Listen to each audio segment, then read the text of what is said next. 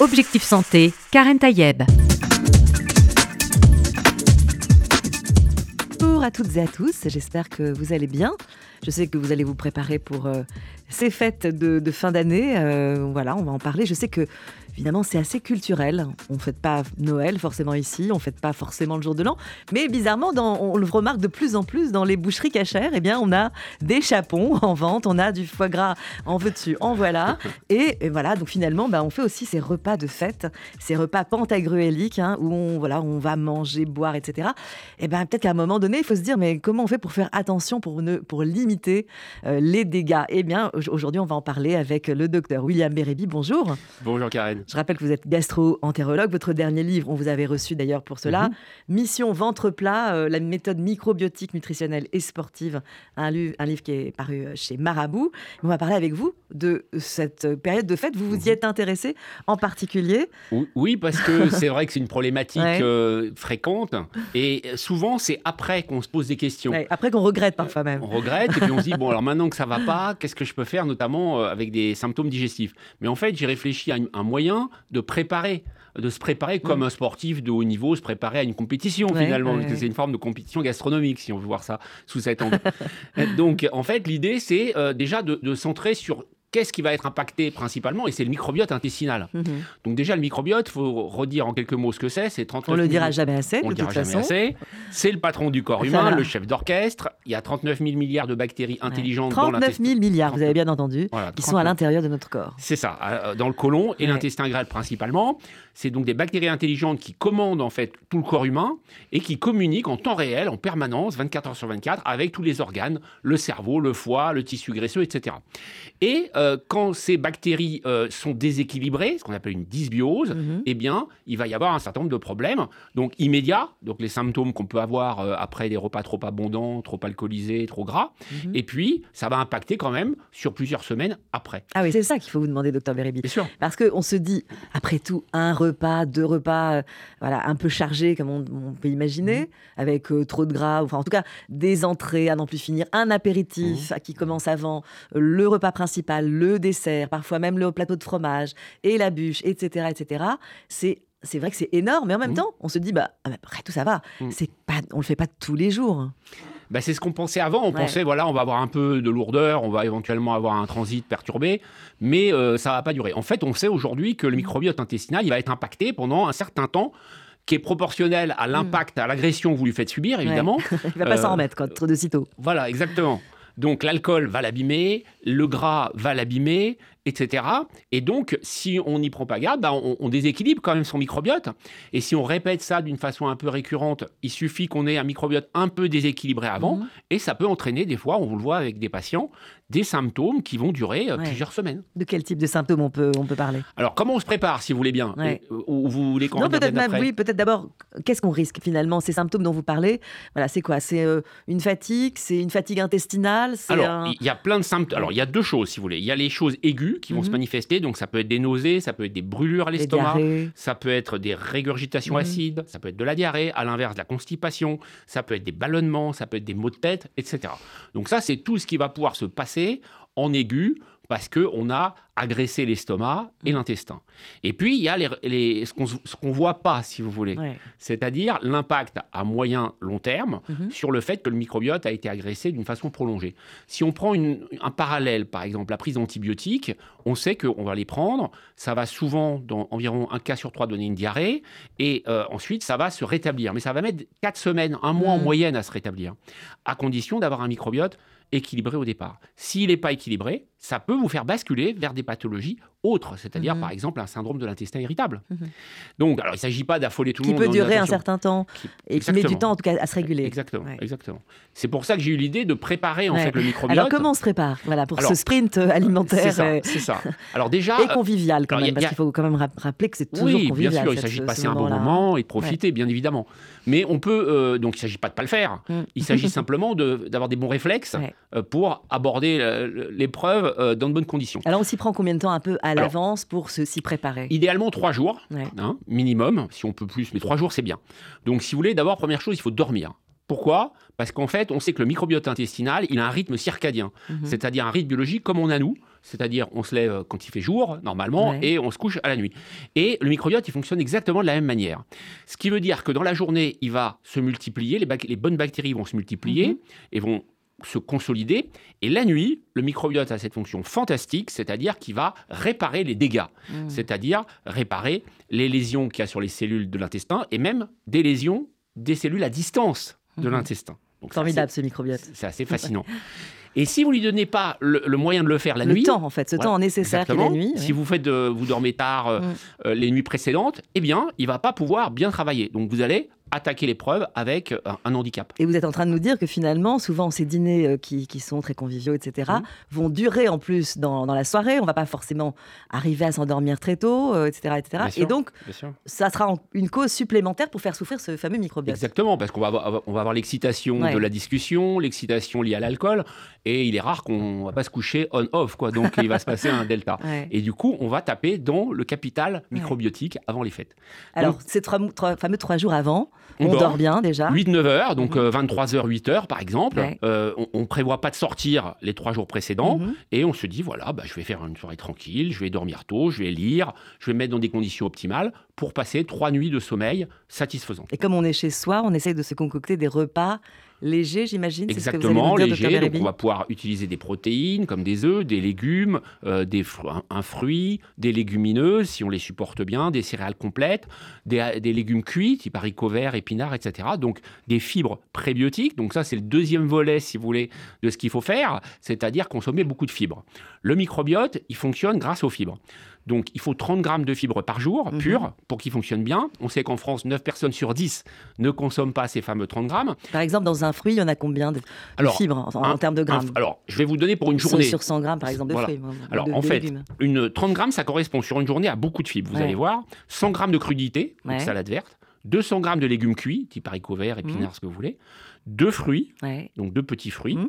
ou un gros fruit, et puis 175 grammes de légumineuses, donc ça peut être des lentilles ou des petits pois, et de céréales et C'est dans tout cela qu'on va trouver 30 grammes nécessaires j'ai envie de vous dire que c'est un peu les 5 fruits et légumes par jour dont on parle, hein, qui passent en boucle. Et on comprend bien pourquoi ces 5 fruits et légumes, parce que il faut ces 5 fruits et légumes pour atteindre les 30 grammes de fibres. Voilà. Et, et, ce qui est euh, paradoxal et, qui explique notamment l'explosion de l'obésité dans les pays industrialisés, c'est que 9 personnes sur 10 ne consomment pas ces fameux 30 grammes. Mmh. Donc si vous n'avez pas ces 30 grammes, bah, votre microbiote, il ne fonctionne pas bien. Mmh. Et s'il ne fonctionne pas bien, l'une des conséquences, ça va être la prise de poids. Mmh. Donc, dans les jours précédents, donc ça c'est vrai pour tous les jours en fait. Oui, bien sûr. Mais comme 9 personnes sur 10 ne le font pas, s'il y a un moment où il faut le faire, c'est bien à ce moment-là, c'est-à-dire ces fameux trois jours. Où on se euh, prépare. Où on se prépare. Mm. Donc, on apporte suffisamment de fibres. Troisième élément, il faut apporter des oméga 3. Les oméga 3, c'est des antioxydants mm-hmm. et ça va jouer un rôle dans le renforcement du microbiote là aussi. Donc avec sa capacité à résister. Ça va augmenter les bonnes bactéries, donc les bifidobactéries, les lactobacilles. Ça va également augmenter une bactérie, pardonnez-moi le mot compliqué, Akkermansia mucinifila. Ah oui, en effet. voilà. Euh, ça, je prévenais en amont quand même, euh, qui a comme fonction de fabriquer beaucoup de mucus et de rendre l'intestin imperméable. Et quand euh, vous consommez des oméga 3. Alors, on va rappeler où on peut trouver ces oméga 3. on les trouve dans les végétaux, d'une façon générale, notamment les légumes verts. On va les trouver dans le poisson, les poissons gras notamment, type sardines. Mhm. Et on va les trouver dans les graines. Alors, ça va être les graines de lin, les graines de chia, donc très mhm. intéressant. Dans les oléagineux, c'est-à-dire donc dans les euh, noix de cajou, les amandes, les noix, d'une façon générale, où il y en a le plus, noix de Grenoble, noix du Brésil. Moi, j'adore mhm personnellement les noix du Brésil. Et puis dans l'huile de lin, donc ça c'est une huile que vous achetez, et il suffit de mettre donc une cuillère à café par jour d'huile de lin, euh, deux cuillères à café de graines de lin et de graines de chia, et puis une poignée d'amandes. On peut mettre même dans ses salades. Euh, exactement, exactement. Un peu d'huile de lin, mhm. euh, des, amandes ou des noix de Grenoble ou des noix du Brésil, et puis vous mettez vos graines. Ça n'a pas de goût, donc ça pose aucun problème. Et ça, et ça, ça va vous apporter la quantité d'oméga 3, donc qui participe là aussi à euh, l'effet pour de stabiliser le microbiote dans les jours précédents. Donc ça c'est vrai aussi pour tous les jours. Donc là on, est en train de se, renforcer son microbiote pendant ces trois jours et il peut rester renforcé combien de temps finalement avant qu'on lui envoie finalement des, des, scuds alimentaires euh Ça c'est l'éternelle question et tout dépend du microbiote de départ. Comme vous le savez on a un microbiote euh, qui est personnel mhm. à la naissance notamment, et puis après il va se façonner bien évidemment au cours des premières années de la vie, et donc euh, tout dépend de ce qu'il va subir mhm. dans la vie. On n'est pas tous égaux de toute façon. On est totalement inégaux euh, pour tout, et pour le microbiote c'est vrai aussi. puisqu'on est avec un microbiote tous différents, qui est mmh. unique à chacun. Transmis par la mère. Voilà, transmis par la, par la maman et qui va évoluer pour être quasiment définitif entre 3 et 5 ans. Mmh. Et euh, donc, on n'a pas le même. On peut avoir un très bon microbiote ou un moins bon. Premier élément. Deuxième élément, il va se façonner avec les épreuves de la vie, c'est-à-dire que est-ce que enfant va recevoir beaucoup d'antibiotiques parce qu'on a eu des infections, est-ce qu'on a été bien nourri, etc. Mhm. Donc tout ça va faire qu'on n'a pas le même. Et après, il y a les épreuves de la vie. Est-ce qu'on a eu des maladies? Est-ce qu'on a pris beaucoup mhm. d'antibiotiques? Est-ce qu'on a eu un stress chronique très important, etc. On entend antibiotique et l'antibiotique, donc mhm. qui est contre le microbiote, contre hein, la vie, ouais. contre la vie, bios on entend dans Biotos, micro, Biotos, c'est la vie, euh, évidemment. Donc, parce que vous le répétez souvent, cette, euh, avoir fait des cures d'antibiotiques, forcément, ça n'a pas été quelque chose de, très bon pour le microbiote. Bien sûr. Et d'ailleurs, on, revient sur une pratique qui a été vraiment celle des années 80, on peut le dire, hein, où on a eu, on a eu vraiment beaucoup, beaucoup d'antibiothérapie.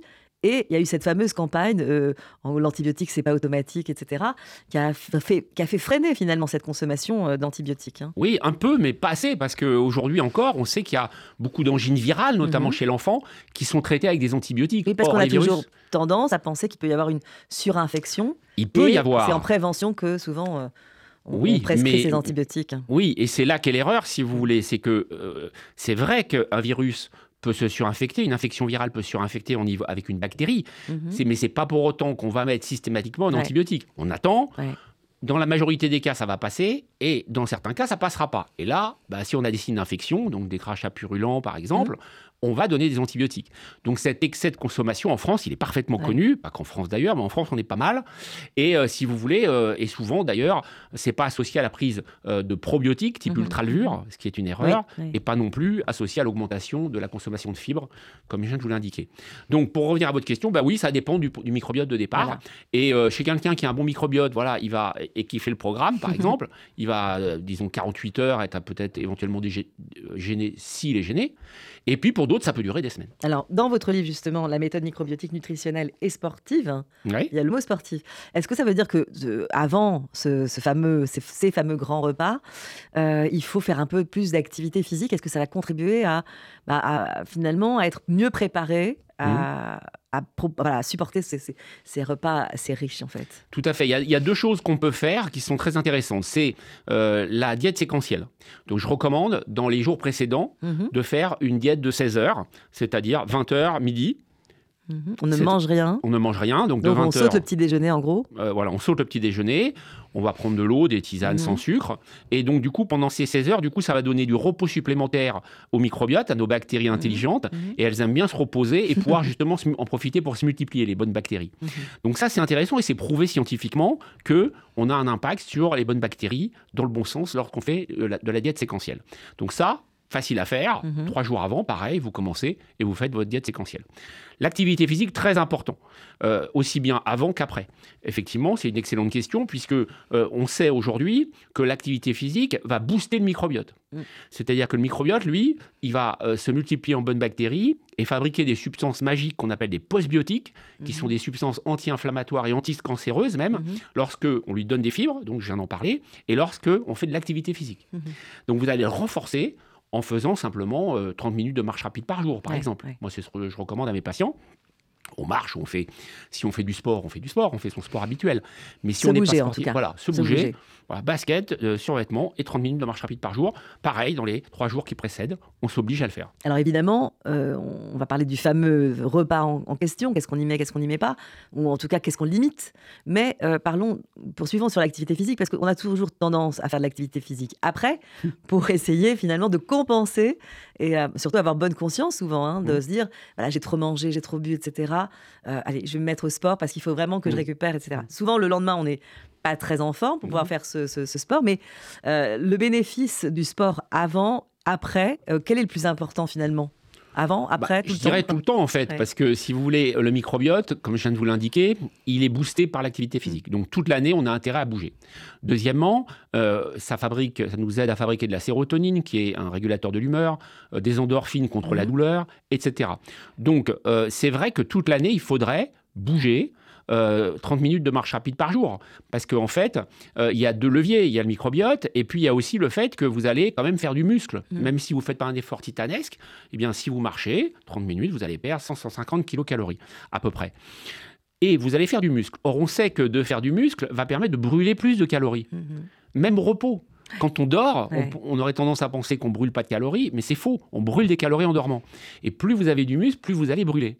C'est pour ça que c'est extrêmement important. Et ça va bien au-delà de ce qu'on pensait avant. C'est-à-dire de dire, je vais faire un exercice et puis ça va me faire perdre 150 kilocalories. C'est que vous fabriquez du muscle et ce muscle, il va consommer des calories 24 heures sur 24. On, comprend avec vous, docteur William Bérébi, que tout s'explique.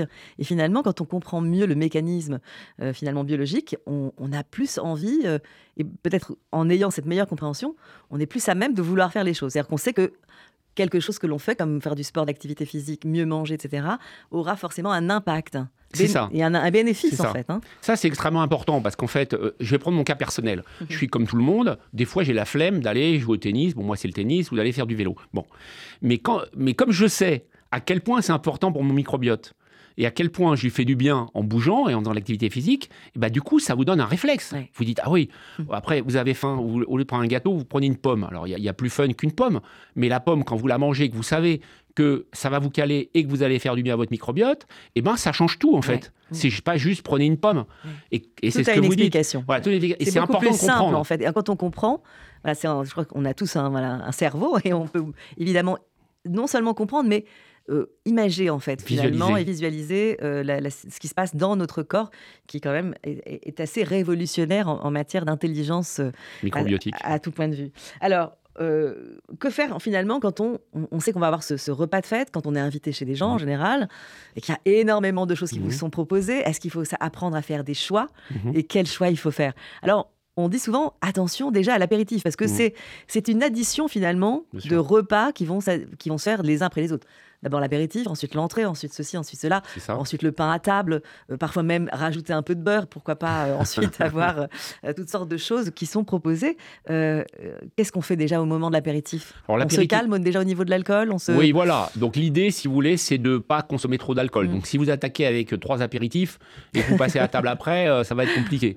Donc l'idée, c'est de consommer deux verres, maxi, maxi, maxi, quatre verres en tout apéro, repas. Parce que c'est un soir particulier, Parce que c'est un soir particulier. Euh, pas, dans, pas, dans, le ah quotidien. bah oui, dans le quotidien, c'est un verre et pas tous les jours. Un verre par jour et pas tous les jours. Hein, puisque un verre tous les jours, 7 jours sur 7, on sait que ça augmente le risque de cancer du côlon rien qu'un verre. Donc là, on parle de fête. Hein. Contrairement à ce qu'on a pu dire aussi sur un verre par jour de vin, notamment rouge, c'est très bon pour euh, les artères. Voilà, donc ça, c'était, ça c'est un fantasme collectif, si je puis dire. Trop de fantasmes, finalement, trop de choses qui se disent et, qui se, et qui se, contredisent. En fait, Il y a beaucoup de, fausses croyances, en effet. Alors ça, ça s'explique par le fait que le régime méditerranéen, qui lui est une réalité et améliore notamment les pathologies cardiovasculaires, en général s'accompagne d'un verre de vin. Donc ça, le, vin a été lié au régime méditerranéen. Mmh. En fait, on a démembré ensuite les choses et on sait que le vin, il n'a rien à voir dans le bénéfice du régime méditerranéen et qu'au contraire, il a plutôt un impact négatif. Donc on sépare le vin rouge du régime méditerranéen. Et si vous voulez, euh, donc concrètement l'apéritif, on va se limiter un apéritif. L'idée, c'est de prendre un apéritif, un, deux verres à table, par exemple. Mmh. Voilà, je pense que ça suffit pour être détendu et être bien. Euh, et puis, comme ça, on est euh, tranquille. À table, moi, je préfère, je conseille le vin bio.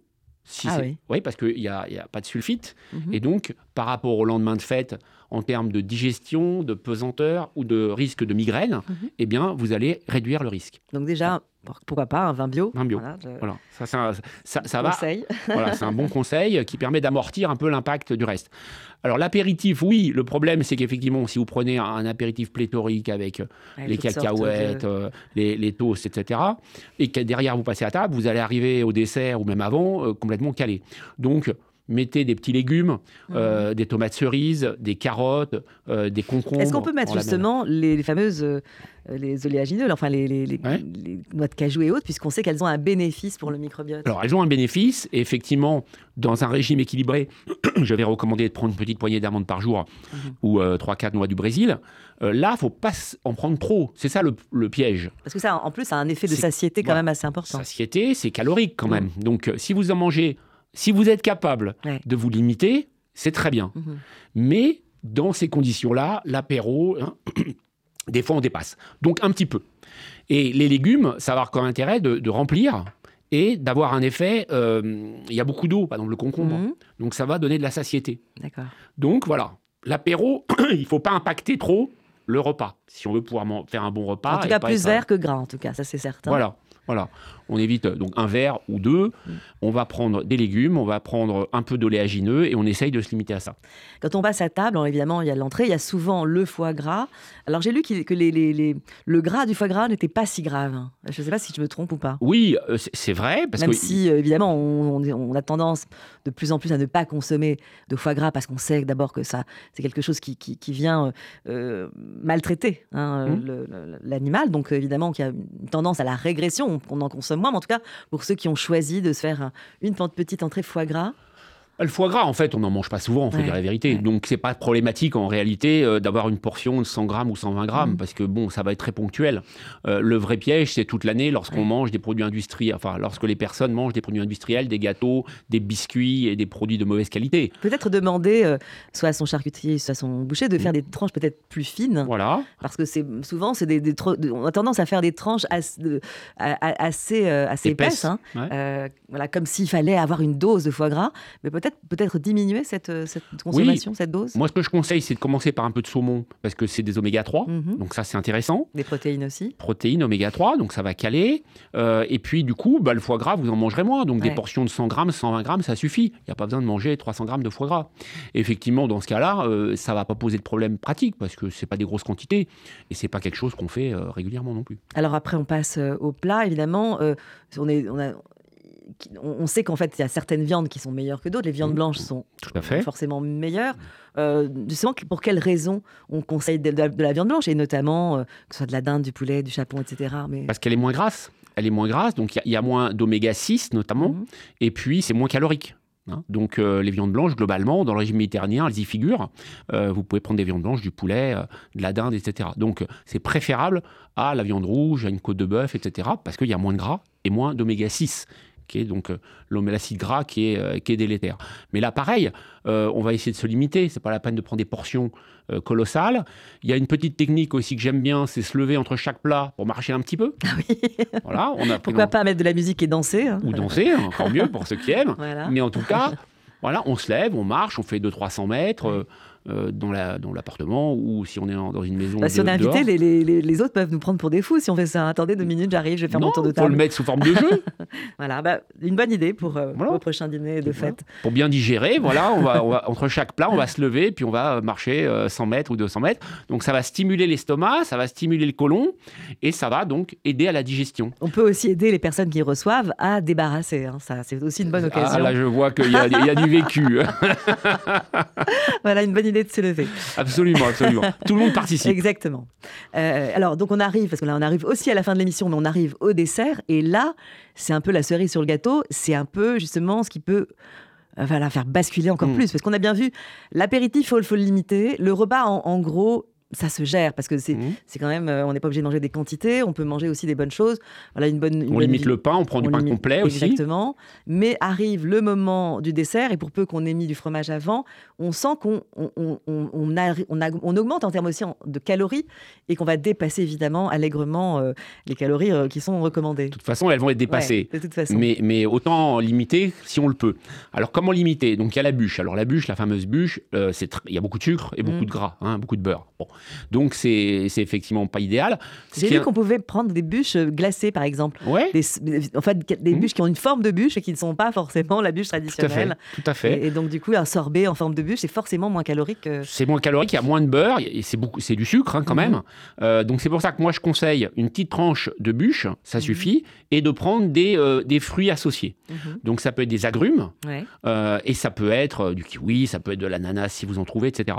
Parce que ça, ça va remplir l'estomac, ça va aussi apporter des, des, et des vitamines, et ça va vous permettre de, de manger moins de bûches. Mhm. Et donc là, du coup, voilà, vous avez un équilibre qui est trouvé euh, dans le repas, euh, qui vous permet de bien manger, de vous faire plaisir, et sans euh, trop taper dans le tube digestif et le microbiote. Alors, la question pour terminer cette émission avec vous, docteur William Bilrebi, c'est quand on reçoit, alors on a prévu plein de choses, il en reste toujours pour le lendemain. Hmm. Qu'est-ce qu'on fait le lendemain? Alors, on appelle qui? Alors, bah, on, appelle, on, appelle, un ami, comme dirait l'émission. Euh, en tout cas, déjà, on prévoit pas trop, parce que souvent, c'est parce qu'on a prévu trop en amont. Hein. Et sinon, bah, parce que remanger euh, les restes de la veille. bah, il y en a qui le font, mais surtout, voilà, quand on vient de les décrire avec tout ça, toutes ces calories. on peut toujours trouver autour de soi. C'est la double peine là, du coup, non? Bah oui, bah c'est souvent comme ça. Malheureusement, il y a le repas du soir et puis le lendemain midi. Hein. Donc moi, ce que je conseille, quand vous avez des symptômes digestifs, parce que des fois, ça ne se passe pas spécialement bien. Mmh. Alors, il y a des solutions, mais on n'aura pas le temps d'en parler là. Mais in fine, ce que vous faites, c'est que vous sautez le petit déjeuner, complètement rien. Donc, vraiment, on repose. un thé, euh, et on boit de l'eau, et on attend 14 heures pour déjeuner léger. Euh, et si on n'est pas bien, il faut pas forcer. Mmh parce que sinon, euh, on va aggraver la chose. Et on prend voilà, une pomme, un peu d'oléagineux, un thé, etc. Et les jours d'après, de toute façon, on revient à une normalité. Voilà, voilà. Il n'y a pas de crime, si vous voulez, à dire bah, le midi, voilà, j'ai pas envie de manger. On aura bien profité la veille. Euh, c'est pas une obligation non plus. Ben voilà, je pense qu'on a, on s'est dit un peu pas mal de choses pour, euh, pour préparer euh, ces repas de fête. Euh, en tout cas, on, vous en souhaite de très belles, une très belle fête de fin d'année qui approche à grands pas. Merci beaucoup, docteur William Bérébi, d'être venu encore une fois dans notre émission Objectif Santé sur RCJ. Merci à vous. Merci beaucoup et je vous souhaite bien sûr à toutes et à tous une des belles fêtes de fin d'année. Je vous retrouve ben, en 2024 en direct hein, sur RCJ. Merci à toutes et tous et merci à la technique qui nous accompagne chaque jour. Merci à vous.